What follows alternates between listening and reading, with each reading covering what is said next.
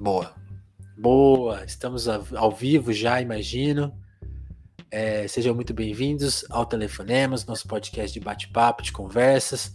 Eu sou o Vinícius Félix, sempre trazendo aqui as melhores conversas na língua portuguesa, né? Que é uma coisa que eu sempre brinco. A pessoa pode ser de outros lugares, mas para aparecer aqui, por enquanto, tem que falar português. E as pessoas devem até ficar me ironizando, né? Imagina, pô, mas ele. Quem que fala português e que não é brasileiro, né? As pessoas devem. Eu acho que, eu acho que tem gente que tem essa, essa mente um pouco fechada pro mundo. O mundo está interessado aqui no Brasil. Fora os outros países que já falam português e que não são o Brasil. Vocês, vocês sabem que eles existem, né? Então vamos se informar. Mas o caso de hoje aqui é muito especial porque estamos falando de uma sueca que vive nos Estados Unidos e que conhece muito o nosso país e estuda o nosso país, Stephanie Heist, né? Fala? Heist, uhum. Heist, right. Uhum. E a Stephanie está aqui para conversar com a gente. Stephanie, seja bem-vinda. Muito obrigada pelo convite, estou animada para esse bate-papo. E como vocês notaram, ela sabe falar português. Né? E não é uma brasileira. Stephanie, primeira pergunta, como que surgiu esse interesse pelo, pelo Brasil? Acho que antes, antes de a gente explicar que você é uma estudiosa que está em Stanford, né? É isso? Uhum.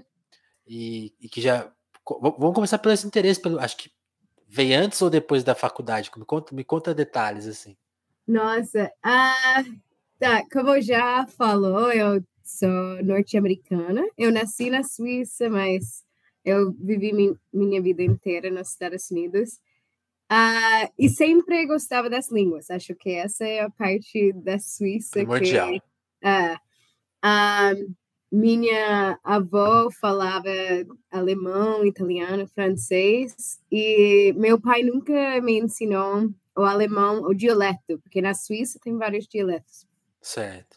Um, então eu optei para aprender italiano, daí o italiano virou espanhol, fiquei muito mais útil nos Estados Unidos uhum. falar, falar espanhol.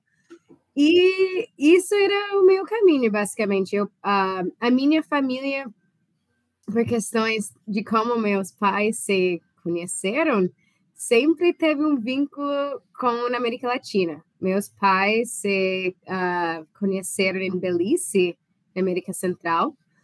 Uh, então a gente sempre viajava para México. Minha mãe tem uma grande interesse nas uh, culturas azteca e maia. Então, até sempre teve um vínculo. e se, eu sempre tinha um interesse no Brasil, ou vamos dizer, sempre tinha um interesse na diáspora africana na América Latina. Ah, e eu até, mas talvez pelo conhecimento dos Estados Unidos, era sempre mais do Caribe, de Cuba. Ah, mas quando comecei na faculdade, eu foquei um pouco mais no Caribe. Ah, mas na quando comecei a fazer a pós-graduação, uhum. eu na realidade comecei a estudar no Colômbia. A minha grande interesse era um, o que a gente fala aqui nos Estados Unidos sobre né, isso até existe também na uh, na academia brasileira, mas essas grandes mudanças da democratização da América Latina dos anos 80 e 90 que muitas vezes trouxeram mudanças no multiculturalismo, ou Sim. pelo menos de uma, um certo reconhecimento uh, da, dos povos indígenas e das populações negras na América Latina. Então, em Colômbia, houve um, ah, reconhecimento de terras uh, mais restritos, mas também algumas leis uh, anti-discriminatória, anti a discriminação, um, e também numa lei parecida à lei, ou oh não, vou esquecer, mas que, que um, obriga o ensino de, da história sobre os afros colombianos. Sim. Um, que tem, que mas... tem uma coisa parecida no Brasil que é, às vezes é meio pouco praticada, mas tem a lei lá. Exato. É, exatamente. Então, então, sempre quando eu fazia essas, uh, essas leituras, o Brasil aparecia bastante, mas não era o meu enfoque. Uh, e, na realidade, por isso a Suíça é importante para essa história. Eu estava. A minha pesquisa na época era uh, sobre o. Um, de, não, desplaçamento, desterritorialização, até seria uma melhor palavra, das comunidades uh, negras e indígenas no Pacífico da Colômbia, uh, devido, primeiro, à guerra interna, mas também à indústria de, uh, de palmas, eu, talvez. Uh, não, é, é uma, pal uma palmeira que se usa bastante certo. na refinação de certos produtos cosméticos e tudo mais. Um, mas que é, lá em Colômbia e Equador faz parte da desflorestação bastante. Mas dizem que é ecológico, porque estão plantando. Imagina, que isso. É. Um, mas eu fui para. Oh, não falei. A, a minha postdoctorado doutorado uh, era na Universidade da Duke e era a gente fala Romance Studies, então estudos de línguas latinas. Uh, mas eu diria que eu fiz mais estudos culturais americo-latinos, porque eu não foquei tanto na literatura, mas mais nas questões de políticas públicas, uhum. até que fiz um mestrado junto ao meu doutorado em políticas públicas. Uh, e isso me levou à volta à Suíça para fazer o estágio na uh, organização uh, International Organization of Migration, Organização Internacional da Migração, uh, e para um, entender melhor essa dinâmica de e as políticas internacionais uh, contra esse desplaçamento ou des territorialização um, das comunidades negras e os povos indígenas na Colômbia. E aí eu conheci uma professora da Duque que teve um, ela estava começando um tipo de intercâmbio para os alunos de políticas públicas, mas com uh, também com uma estágio, um componente de pesquisa e estágio e naquele ano eu, teve uma opção em Peru e outra opção em Brasil. Ah, chegou. E do que eu entendi, eles tipo já tinham montado as equipes, mas alguém da equipe do Brasil saiu, então eles estavam atrás de alguém. Tem uma uh, vaguinha aí? Uh, então, era basicamente isso. Como como qualquer caminho bom foi meu aleatório, eu cheguei assim, uh, e, necessariamente esse, um, essa intenção, mas sempre teve um, uma vaga conhecimento, um vago conhecimento do Brasil. Sim, uh, por todo o seu estudo de América Latina, você já, já sabia que aqui, que aqui existia, como funcionava. É, exatamente. e, e aí você quando você quando apareceu essa oportunidade de vir para cá nesse foi aí que você foi estudar português pela primeira vez? Uhum. É, quanto, exatamente. Quanto tempo Mas... levou assim para você começar a entender as coisas assim e, e falar falar tão bem assim? Uh, então, quando uh, o estágio era uma parceria com uma ONG em Duque de Caxias, fora do Rio, ah. um, Terra dos Homens, tem uma rede, um, uma sede lá de um, de, não, acolhimento não é a melhor palavra, mas de atividades sociais, principalmente com um, ah, o público-alvo de crianças, porque isso é falando bastante sobre o, o trabalho da ONG, mas eles, uh, quando eles fizeram uma pesquisa sobre as crianças em situação de rua, no Rio, no centro, um, era evidente que muitas das crianças eram da Baixada Fluminense. Então, uh, eu tinha que, tipo, é, isso era outra coisa que quando eu cheguei no Rio, eu não sabia nada sobre a geografia, sabe? Tipo, acho que o Rio, é, pode dizer isso de qualquer cidade, mas o Rio realmente é uma cidade que se define pela geografia, né? Tipo, Zona é, Norte, é, Zona Sul, a Baixada Fluminense. E, eu não sei, Stephanie, o quanto você conhece do resto do Brasil, mas a, acho que, e aí, e aí eu posso estar falando uma grande bobagem, uhum. mas eu acho que a geografia do Rio ela, ela, é até muito particular dentro do Brasil, porque é. a, as cidades do Brasil têm as divisões sociais, assim, norte, sul, centro, né? Que são muito parecidos, eu acho, assim, uhum. mas, mas essa coisa do Rio, que é uma cidade super entremeada com as diferenças sociais, ela é muito particular, porque, por exemplo, São Paulo, que é outra cidade muito grande do Brasil, tipo, ela é bem mais. As coisas são bem mais, sabe, divididas. Então, é. uma parte da cidade não vê a outra. E eu uhum. sinto que uhum. no Rio isso é muito mais chocante, né? É, não, Mas eu tô, tô desviando do assunto já. Não, não, mas concordo completamente. Tipo, a ah. geografia do Rio, meu, tem uma, um papel grande em como na, na sociedade, né? e principalmente na, nas desigualdades. Um, então, eu a única coisa que eu sabia eram dicas de, de minhas de meus amigos, então eu acabei ficando um, em bairro de Fátima, no centro do Rio, sabendo que eu tinha que pegar o trem, mas não sabendo muito bem as distâncias e nada disso. Um, mas era. Acho que isso era legal, porque eu ia, tipo. Ia, ia se aventurar, né? Fluxo, ninguém, é, ninguém fazia esse trajeto. E quando eu estava em Caxias, tipo, a eu estava falando portunhol.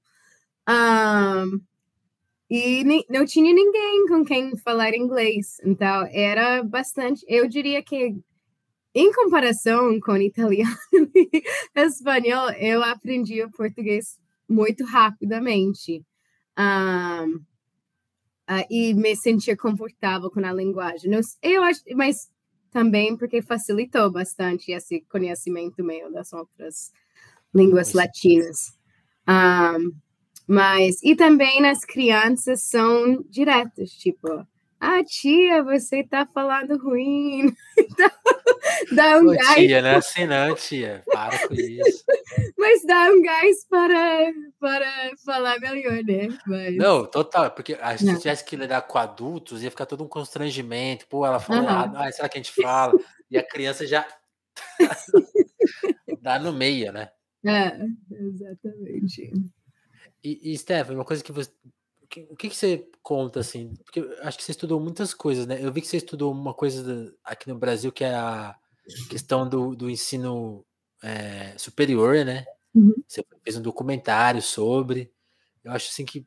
Específica pra gente, assim, que, que coisas que você veio estudar no Brasil e aí já de quebra, assim, conclusões que você tirou desse estudo, assim, porque com, com esse conhecimento de, de, dos outros países que você tinha, imagino que você começou a encontrar as particularidades do Brasil e, e ficou muito interessado nelas, porque aí você, pô, você escreveu textos né, sobre é, Bolsonaro, sobre essa, essa onda de violência que tem no Brasil, né? Você fez, começou a virar um assunto muito do seu interesse. Queria que você. Mas qual que foi o ponto de partida? Estando aqui no Rio, trabalhando com as crianças, o que, que você começou a estudar primeiro, assim?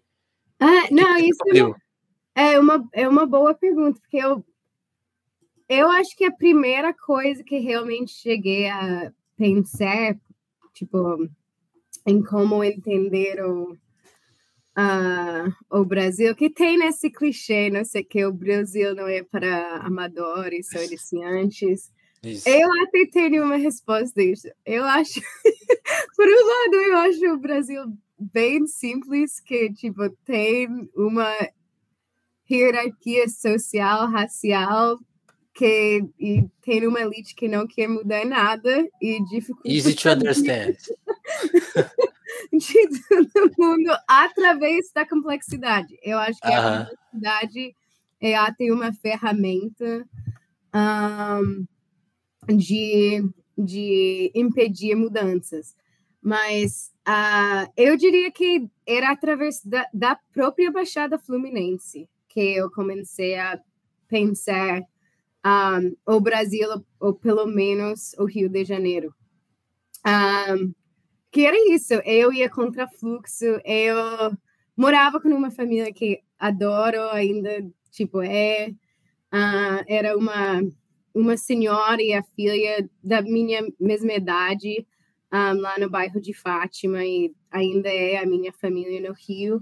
Uhum. Um, mas, por exemplo, a, a senhora, é, senhora não, ela odiaria dizer isso, mas a mãe, ela cresceu um, na Zona Norte, tipo Irajá, um, mas quando ela mudou para o centro do Rio, meu um, não ia mais para a Zona Norte. E ela até ficava chocada que eu andava do trem. Ela tinha muito medo do Central do Brasil.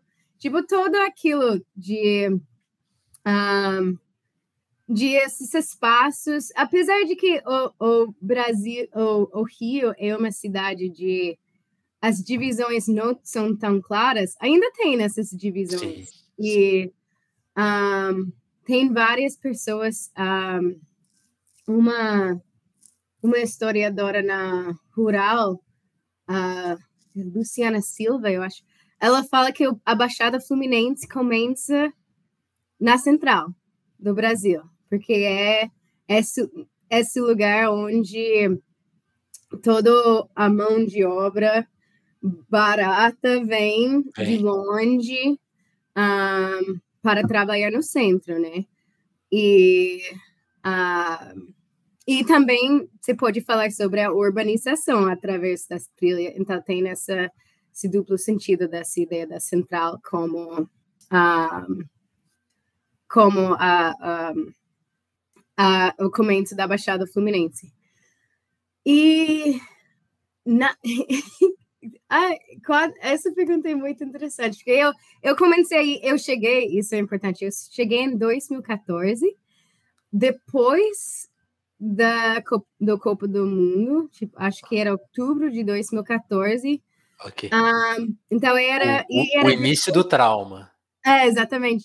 Mas era antes da segunda turma.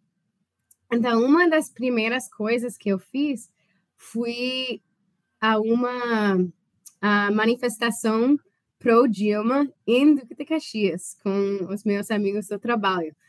Um, e eu lembro que um, o meu amigo, ele falou, um, Luciano Ramos, que é, ele é um, um grande pesquisador um, de paternidade negro, paternidade negra uh, baseado no Rio.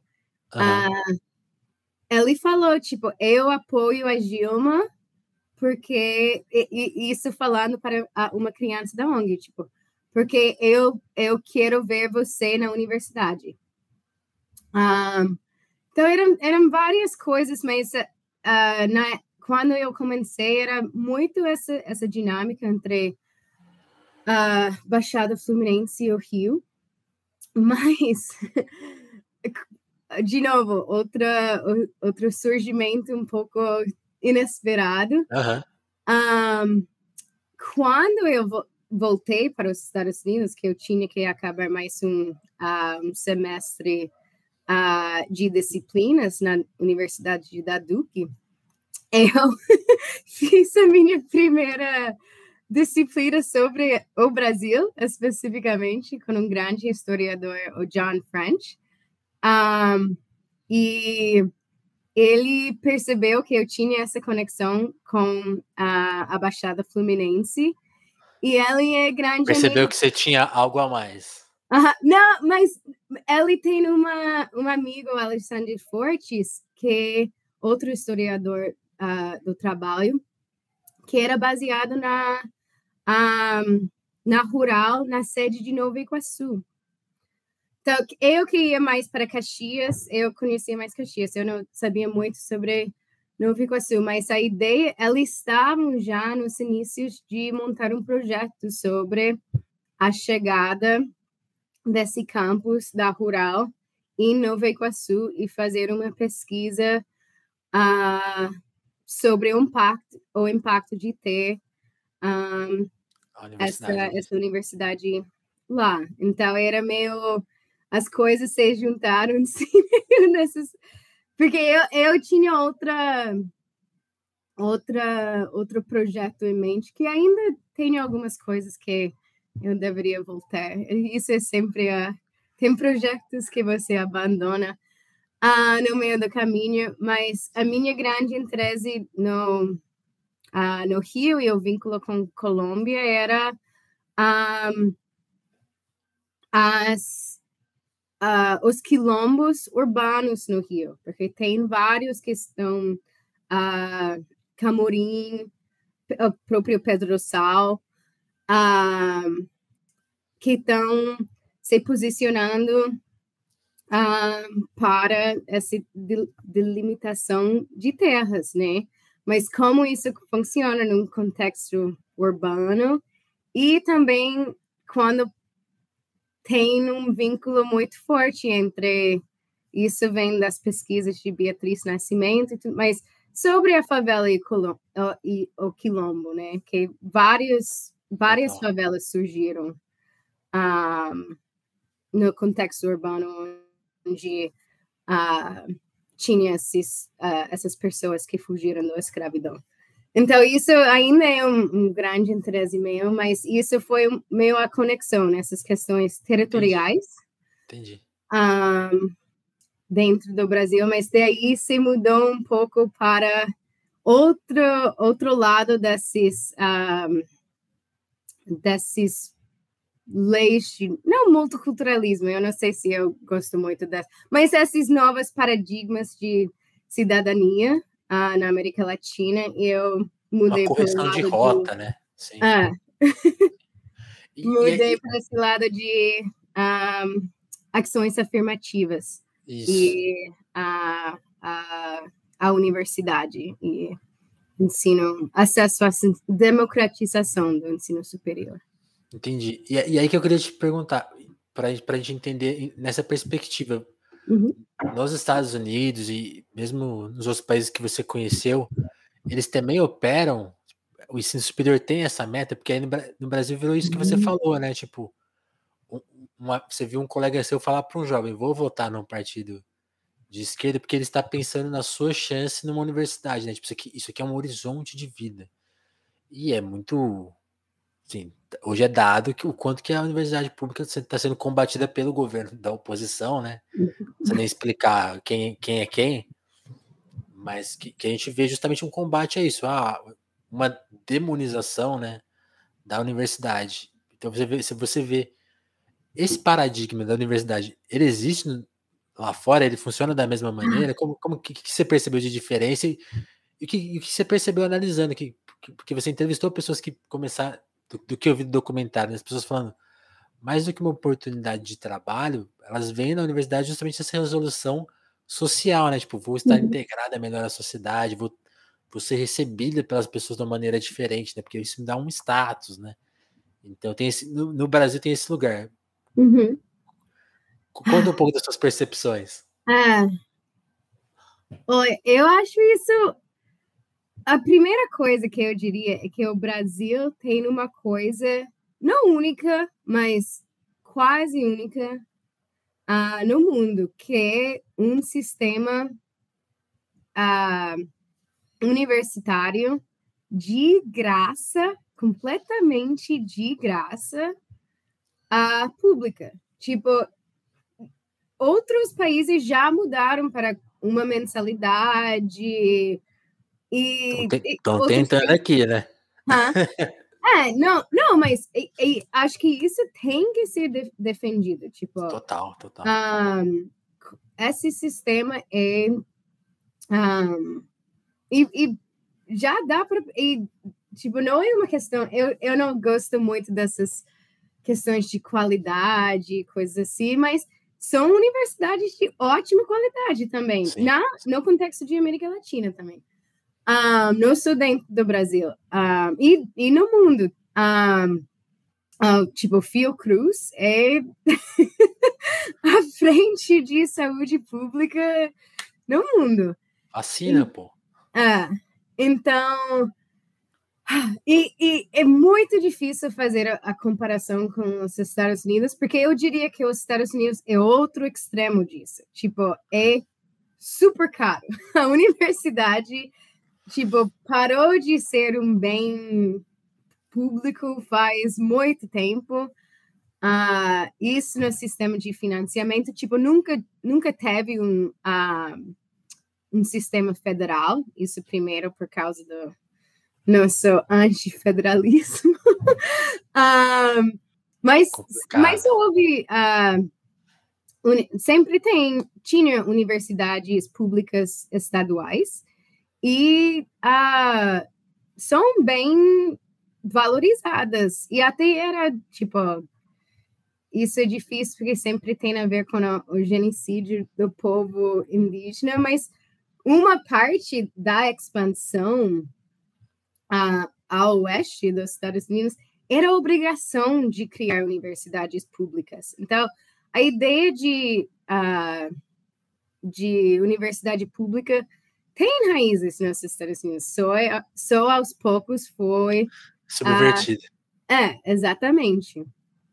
E uh, principalmente através do, dos sistemas de financiamento e, e uh, que virou muito baseado nos impostos. Não, desculpa, nos empréstimos, em vez dos impostos.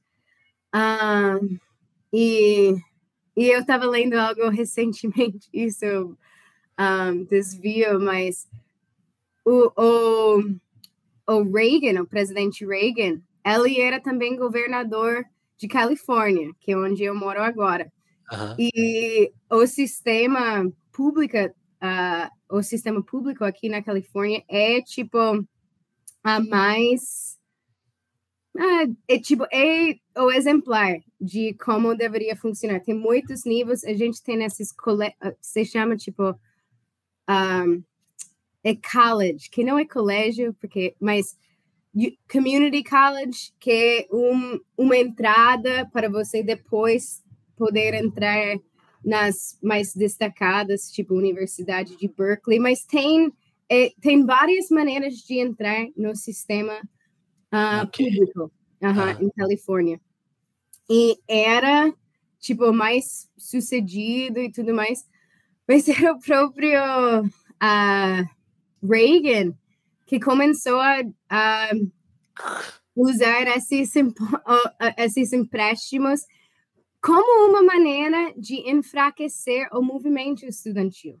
Uhum. Porque você não vai montar muito, tipo, protestos e tudo mais se... Sem estudante. É. Não, mas sim, se você se você está numa situação precária ah, enquanto sim, sim. a sua relação à própria universidade, tipo você é, vai ser uma grande perda de dinheiro, né?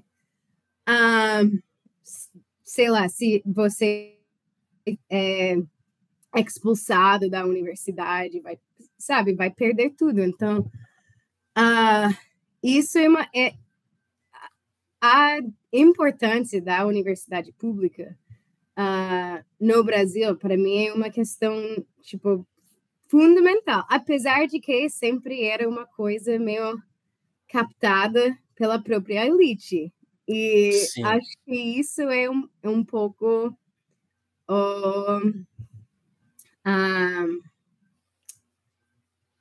o problema agora, porque e, e como porque a, a direita está tão contra a universidade, porque era o lugar tipo da reprodução Espaço dela. social. É, é porque uhum. pra, pra, é, é só a gente imaginar um desenho, né? Como você falou, em relação ao mundo, a universidade pública no Brasil é quase um presente, porque é uma instituição de graça, de qualidade, né? Como você falou, não é uma prioridade, é qualidade, não, não, é, não é esse conceito que a gente está defendendo, mas assim, poucos lugares têm isso, né? Aí você é. usou como exemplo os Estados Unidos. Você tem que ter muito dinheiro ou estar propenso a arcar com empréstimo que você vai sofrer para pagar muito, a questão das bolsas e tal. E aqui no Brasil tem isso, só que Aí você, como, como que funciona? É, é, é, é de acesso público? Relativamente, porque é quase uma pirâmide, né? Tipo assim, é, É. é acessível para todos, mas você vai ver as melhores vagas ficam com quem estudou nas melhores escolas particulares, né? Com É. alguns esforços, alguns milagres da escola pública, que tem, sempre vai ter, pessoas que se dedicaram muito, que foram atrás, mas meio que, tipo, não era para elas. E aí quando, Exatamente. quando as políticas públicas começam a corrigir esse desvio, espe- especialmente as cotas, que vai ver na questão racial um, pro- um problemaço, e aí as pessoas começam a combater isso. Então, assim, como- pera, você tá, dando, você tá melhorando o acesso público? Não, pera lá. É. é exatamente isso. E eu, não, eu, eu acho que não era o Weintraub, era o, o ministro depois de Ah. educação, mas não atual. É, porque mudou, tipo, umas duas vezes. E me- Ah, meio que ninguém sabe, falou- tá, Esther? Porque a coisa tá tão. É, As pessoas até falou- largaram a mão. precisar, a, a universidade precisa voltar a ser uma instituição da elite intelectual, não da elite econômica. Como assim essas coisas, tipo, Andar assim separada, separadas. né? é, Não desistam do Telefonemas. Apoie o Telefonemas para o Telefonemas continuar no ar. Tem o nosso QR Code aí, tem a- o Apoia-se e a Esther está de volta. A gente vai continuar o papo. Voltou. Começamos Ah, a falar muito mal que do governo, é o que aconteceu. É, exatamente. Ah, mas é isso, eu acho que eu obviamente tem várias várias frentes tipo de luta e ah, democratização do Brasil, mas eu acho que a universidade é uma das, das grandes conquistas. Ah, e até por isso que está tendo esse Combate. né? ah, é, exatamente. E ahm, eu preciso, eu, eu acho que é necessário destacar o papel do movimento negro nisso, né, em pensar essa ampliação. Ahm, eu sempre, eu, eu, isso talvez eu vou entrar numa coisa que eu ainda estou pensando também, eu não. Tranquilo. Eu, eu, Aqui, eu- aqui- aqui- tem espaço para ideias em entendo- desenvolvimento. Assim, então, é, se tiver errado, gente, ah, tudo bem. Eu muito. É, exatamente. Eu, eu muito entendo ah, o papel das pessoas que, que ainda pensam nas cotas só raciais, mas para mim, pensando de uma, uma perspectiva de políticas públicas e de viabilidade e de ah, montagem de coalições Uhum. também, eu adoro a estrutura da lei das cotas, tipo a questão de um, socioeconômico da, da um, escola pública um, e a recorte racial uh, segundo a demografia uh, da, do estado. Então, e também a outra um, corte de renda e a, a questão agora de pessoas com deficiência. Então, a estrutura da lei, eu, ah, eu acho tipo que tem que continuar, que nesse ano acho que vai ter a Revisão, sim. revisão legislativa. Um, e também isso é, é um pouco o que estou tentando de escrever, mas a, a necessidade de ver essas políticas públicas um, juntas, de reúne, que seria a expansão ah, do, da, do sistema federal um, para lugares como, como Novo Iguaçu e com preferência de lugares rurais ou periferias um, Uhum. urbanas. Um, não necessariamente como um, projeto em conjunto, porque acho que as cotas realmente vêm de um movimento social e a Reúne talvez seja uma reestruturização um, de cima para baixo. Mas quando se pensa na, na democratização dessas duas ah, políticas públicas juntas, é uma mudança extraordinária na, na, no perfil do estudante.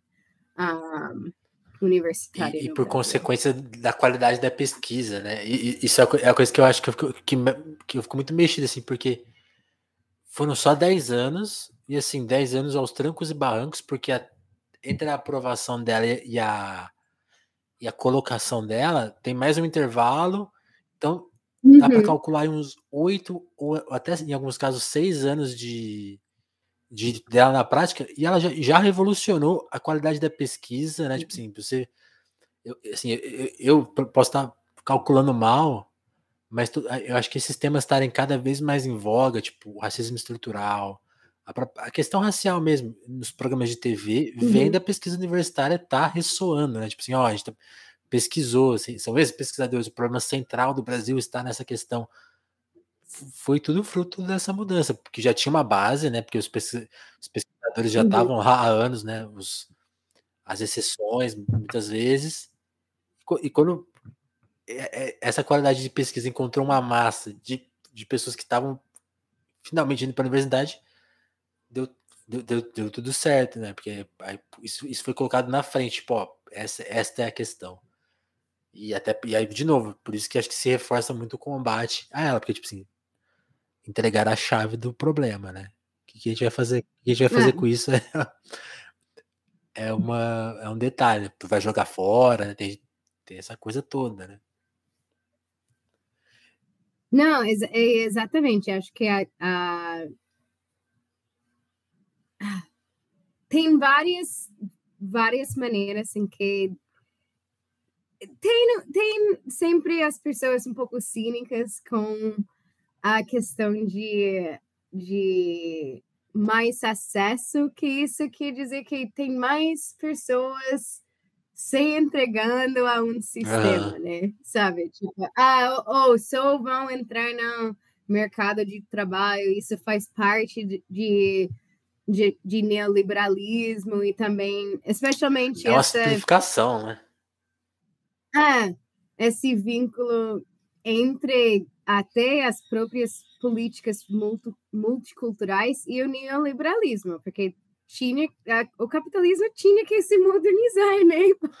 e não ia ter consumidores se estava uh, negando, tipo, a maioria da população mundial que não é branca, né? Tipo, um, mas acho, acho que isso é a questão, tipo, a, a, a universidade como um lugar de produção de conhecimento, não quero dizer que é a mesma coisa de ativismo, de movimentos sociais, mas um, especialmente no Brasil, eu, eu vejo esse vínculo de produção um, de conhecimento e de como os movimentos se articularam muito mais um, orgânico do que talvez veja uh, nos Estados Unidos, por várias questões uh, históricas e sociais, mas um, é exatamente isso. Acho que é um, é um, um lugar fértil de, um, de desenvolvimento político e um, de conhecimento. Total. E, e aí, falando mais de a gente falou um pouco da, da parte técnica da, da, sua vinda ao Brasil. Vamos, falar, vamos falar de part, uhum. particularidades ou, ou, de fofoca, né? Que, assim, como foi um pouco a, sua, a, sua, a sua, experiência pessoal? Assim, você gostou? Você foi bem recebida? E aí, como aqui no telefone, mas nenhuma pergunta vem desacompanhada, você falou bem, você chegou no Brasil em 2014, né? Com a tragédia é. da Copa, uma, uma das eleições mais tensas da nossa história, que foi de 2014, porque ficou aquele embate pau a pau, que, que foi meio que a. Que com aquele resultado tão é, apertado, foi meio que uma senha para tipo, esse governo pode cair a qualquer momento, porque ficou 50-50, então é só empurrar aqui. E aí depois. É, eu não sei quanto tempo você ficou no Brasil, você não falou, mas acho que você, acho que você, acho que você acompanhou essa. Esse momento de, de ira do, do país, né? Isso, isso afetou as relações uhum. pessoais do, do, Brasil com você? Como que foi essas duas coisas dialogando? A sua presença aqui e ver o Brasil meio que tipo, pô, cadê aquele país bonito, simpático? Ah, Não, é, por um lado, é, não para ficar no, no, lado técnico, mas uh, da minha chegada no Brasil e esse vínculo com a universidade, mas quando eu uh, cheguei, eu não estou aí ainda, mas quando cheguei no Rio, uh, tá, ainda era o boom, tipo, de interesse no Brasil. Então, de uma perspectiva de uma pesquis, pesquisadora, teve dinheiro, que era uma coisa boa que realmente tipo facilitou um, a, a possibilidade de eu ficar. E também para mim era muito mais fácil eu fazer essa mudança no meio do doutorado de Colômbia para o Brasil, porque tinha gente para me tipo abraçar e me apoiar, okay. porque teve esse ideia de que oh, o Brasil é. Uh, e isso também tem a ver com a produção de conhecimento, mas era tipo a nova front, a nova nova fronteira Next de big one. de América Latina.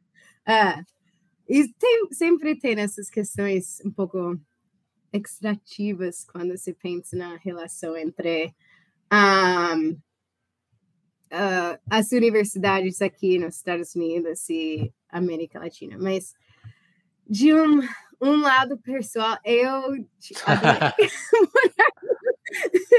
eu sinto muito saudades. Eu morei sete anos, basicamente.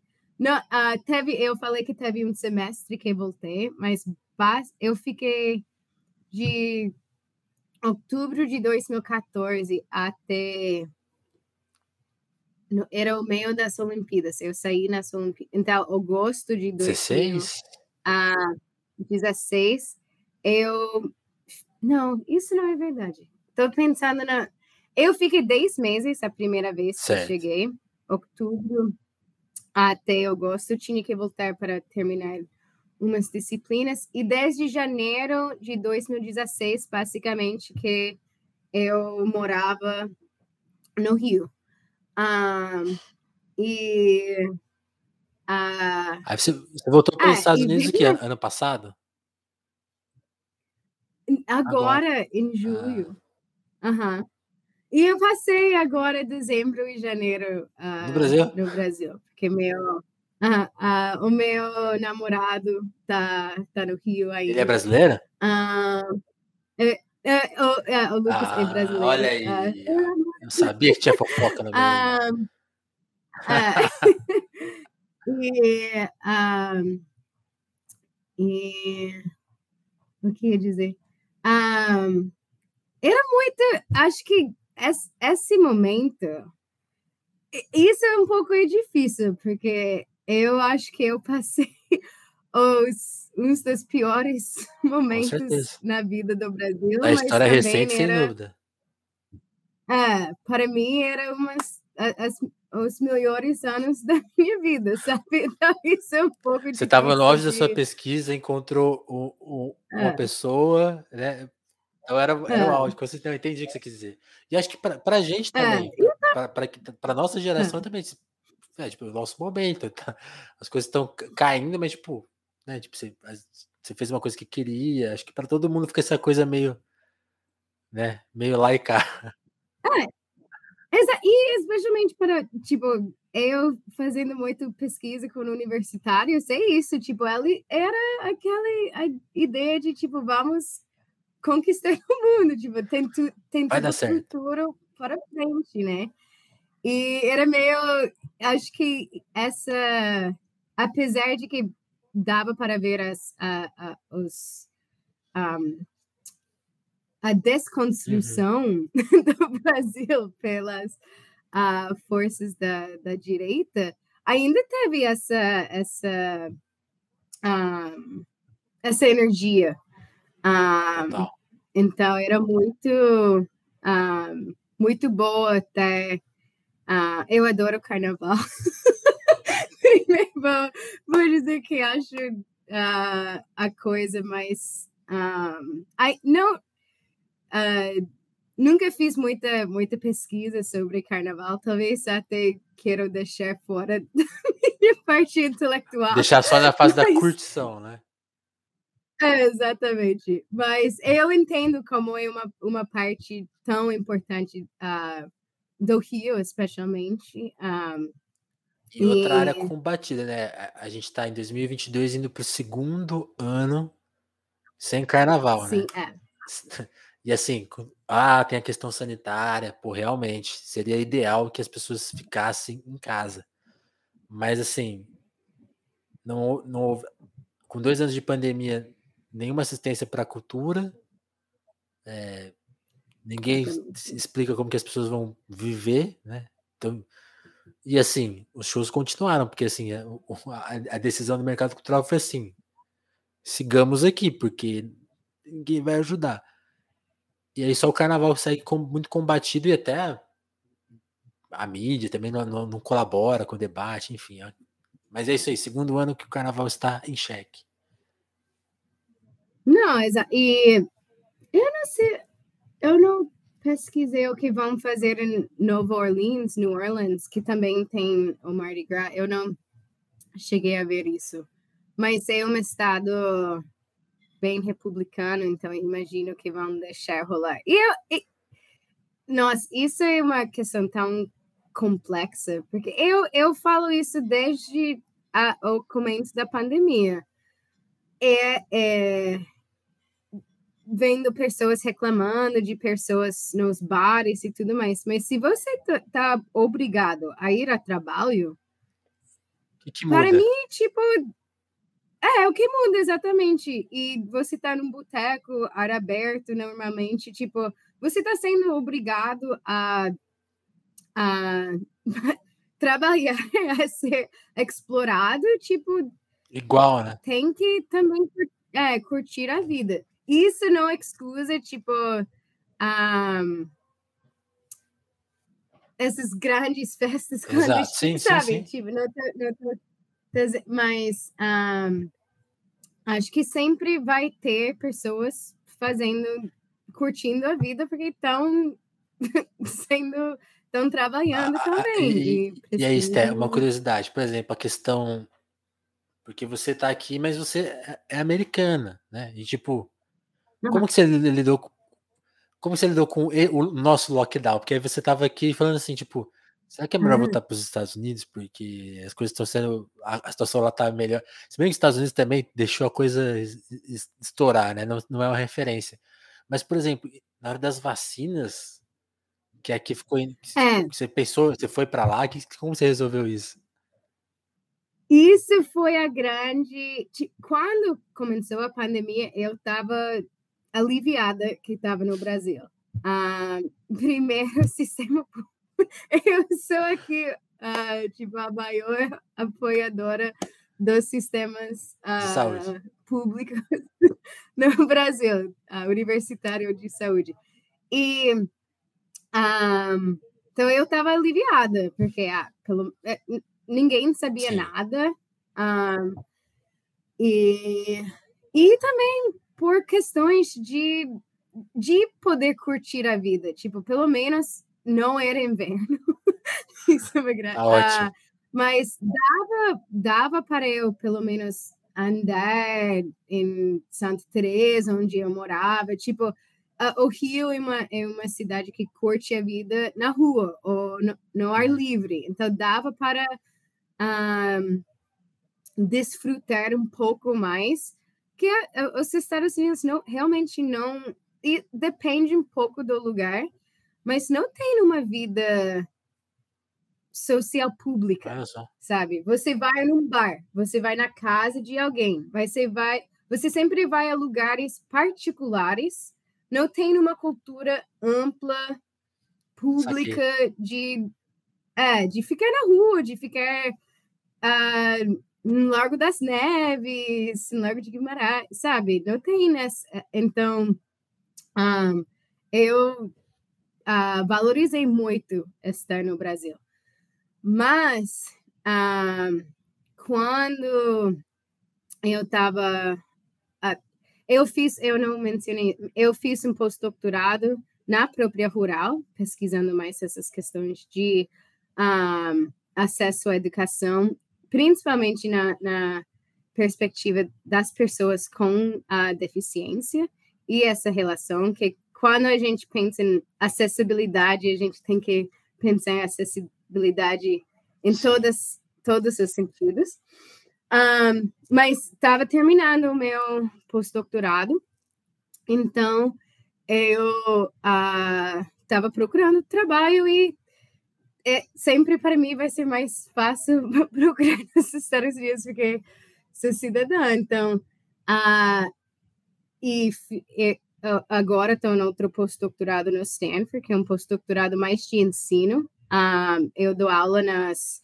É um pouco diferente, mas nos, uh, nas, nos cursos básicos de humanidades e ciências sociais que todos os alunos um, ah, do, primeiro, do primeiro ano precisam uh, fazer, que é diferente uh, do Brasil, que você entra numa disciplina.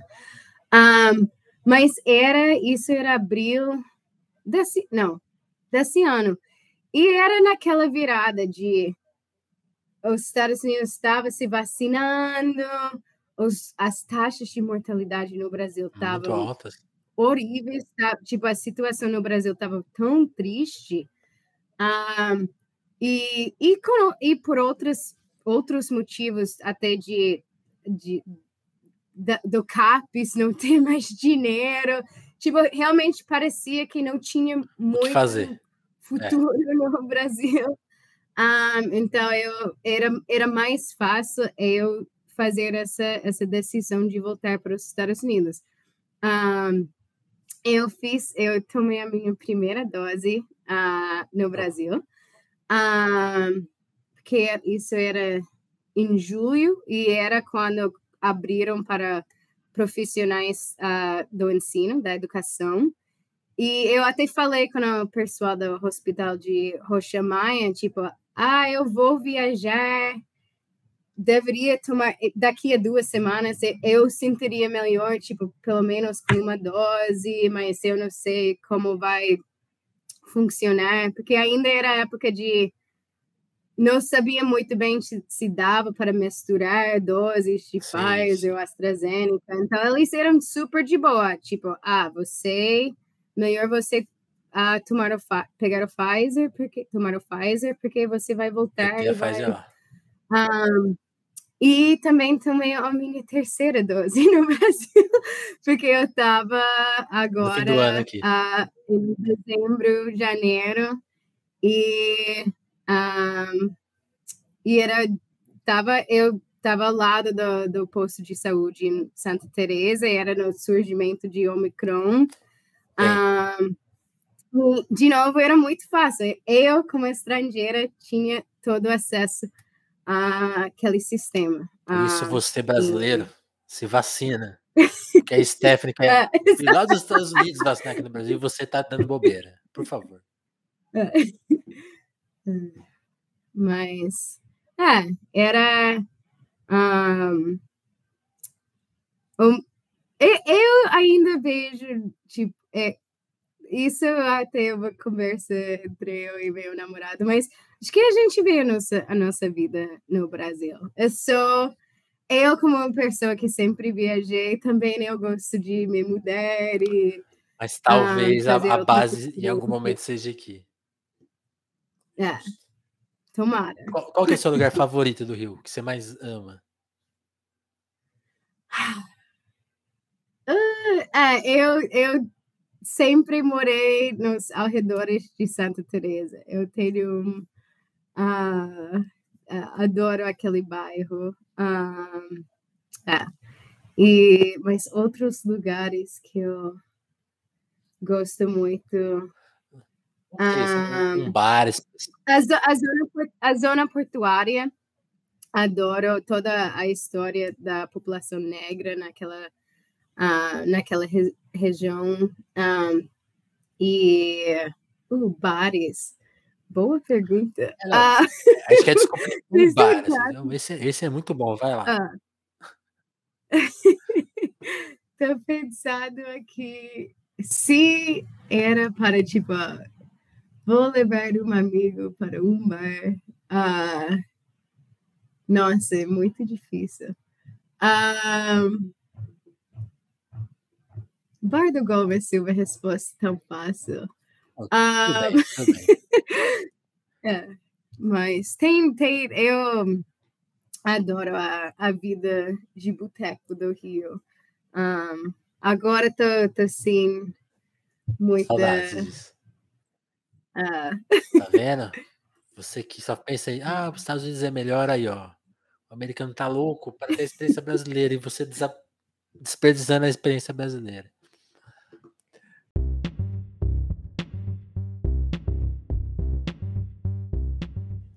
Muito bom. Sté, a gente tá quase estourando o nosso tempo. Eu vou te pedir licença um segundo para lembrar os nossos ouvintes aqui todos, seja na transmissão ao vivo, seja na, na versão gravada, que você pode apoiar o Telefonemas a se manter no ar. O Telefonemas é um projeto independente que tem aqui a proposta de trazer conversas amplas com as pessoas mais diferentes possíveis, né? E pessoas famosas, pessoas que estão dando às vezes a primeira entrevista na vida, desse nosso jeito, né? Assim, que eu acho, eu acho muito particular, né? Talvez tô falando de mim mesmo, né? Então, e, e meio gago também, né? Então a, a- a gente acha que esse tipo de proposta diferente só cabe com o apoio do público, né? Porque patrocínio vai ser muito complicado, tá, gente?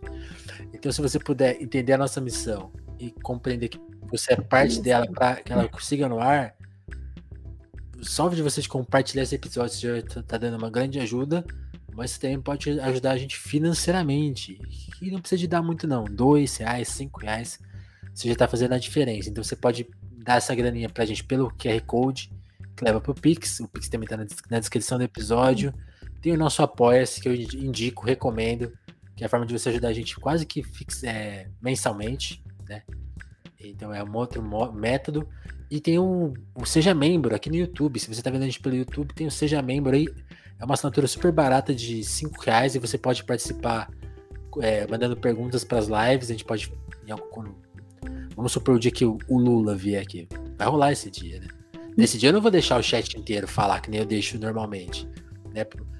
A gente gosta da Stephanie, gosta de todos os convidados e eu, eu deixo aqui aberto. Mas quando chegar uns caras assim, que, vão, que vai dar um away muito, muito grande, vai ser só os membros que vão falar. Então já pensa aí, vira membro do no- nosso canal para você garantir essa exclusividade do chat quando eu resolver fechar ele.